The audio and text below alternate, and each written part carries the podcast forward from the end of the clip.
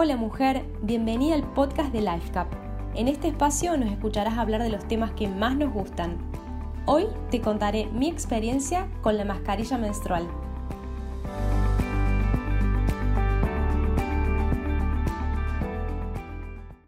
La primera vez que escuché mascarilla menstrual, abrí bien grande los ojos y dije, mm, ¡qué asco!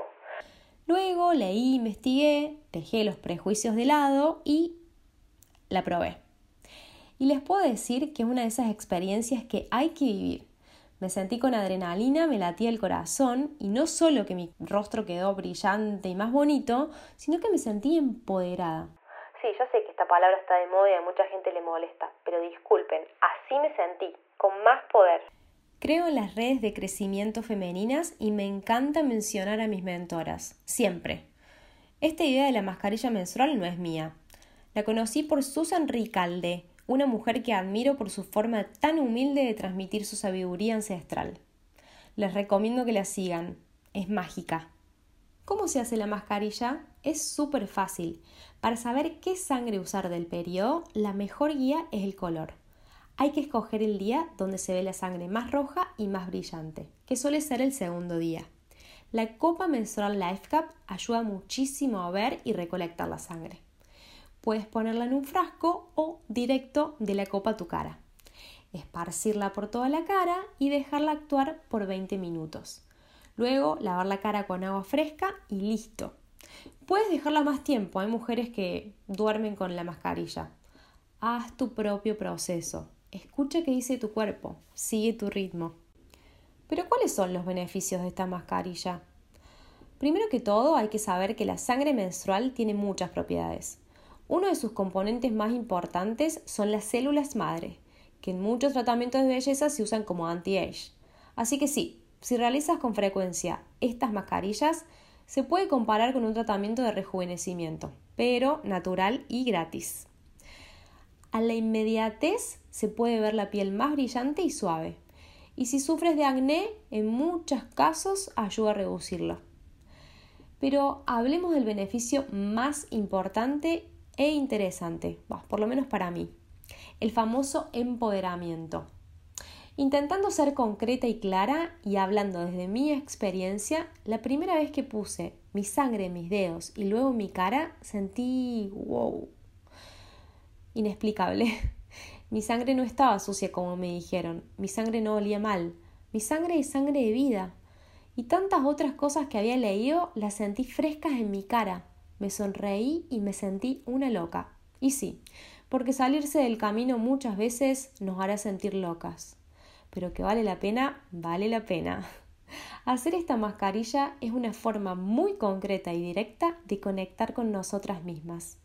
Muchos rituales aborígenes hablan y afirman que la sangre menstrual tiene sabiduría ancestral y en ella habita nuestra luz y sabiduría femenina, lo más sagrado.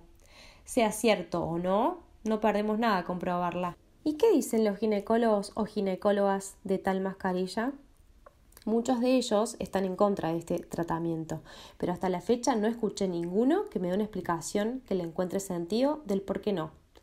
Los beneficios de la mascarilla menstrual no están comprobados científicamente, eso es cierto, pero tampoco las contraindicaciones. Y aquí se abre un debate infinito que trata sobre la verdad que nos da la ciencia. La misma ciencia se contradice todo el tiempo, ¿no? Y si seguimos creyendo en la ciencia, pero también empezamos a escucharnos a nosotras mismas, dentro nuestro hay un infinito conocimiento, mujeres, el cual la ciencia y la sociedad moderna silenció. Estoy convencida que no todo es para todo el mundo, y qué maravilla que así sea.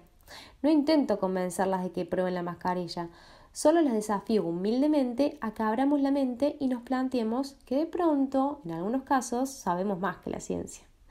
Suena complejo y enredado, pero es maravilloso, al menos pensarlo. ¿Y cuáles son las contraindicaciones? Muchas mujeres plantean, de una manera muy válida, que la sangre menstrual, al pasar por nuestra vagina, se infecta con bacterias y que si esas bacterias las ponemos en nuestro rostro puede ser peligroso. Lo primero y más importante saber es que convivimos con millones de bacterias en nuestro cuerpo y esto de hecho es vital para sobrevivir. La relación con las mismas es simbiótica, o sea necesaria. Dejemos de lado la idea de que bacteria es algo malo. Por otro lado, si estamos con una infección vaginal, muchas bacterias mutan a bacterias que no necesitamos en nuestro cuerpo, en ninguna parte de nuestro cuerpo, ¿cierto? De todas formas, si sufres de una infección vaginal, lo más probable es que tampoco tengas muchas ganas de probar la mascarilla, ¿verdad? Entonces, dejémonos de tanta vuelta. Esto no obliga a nadie a hacer nada. Si no lo sientes, simplemente no lo haces. En resumen y respondiendo la pregunta sobre las contraindicaciones, no, científicamente la mascarilla no tiene ninguna contraindicación. Si estás saludable, puedes intentarlo sin miedo, que de pronto no sientes el poder ni la piel más suave, pero mal no te hará. Este ritual lo practicaban y practican pueblos aborígenes, y hablo así en general porque son muchos los pueblos que usaban y usan la sangre menstrual como remedio. Con este podcast no intento convencerte de que hagas la mascarilla para que tengas la piel más bonita.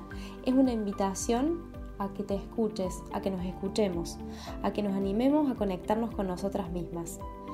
No te olvides de seguirnos en nuestras redes sociales, arroba lifecap raya al piso oficial. Si tienes dudas, contáctanos, que felices te responderemos. Chao, chao.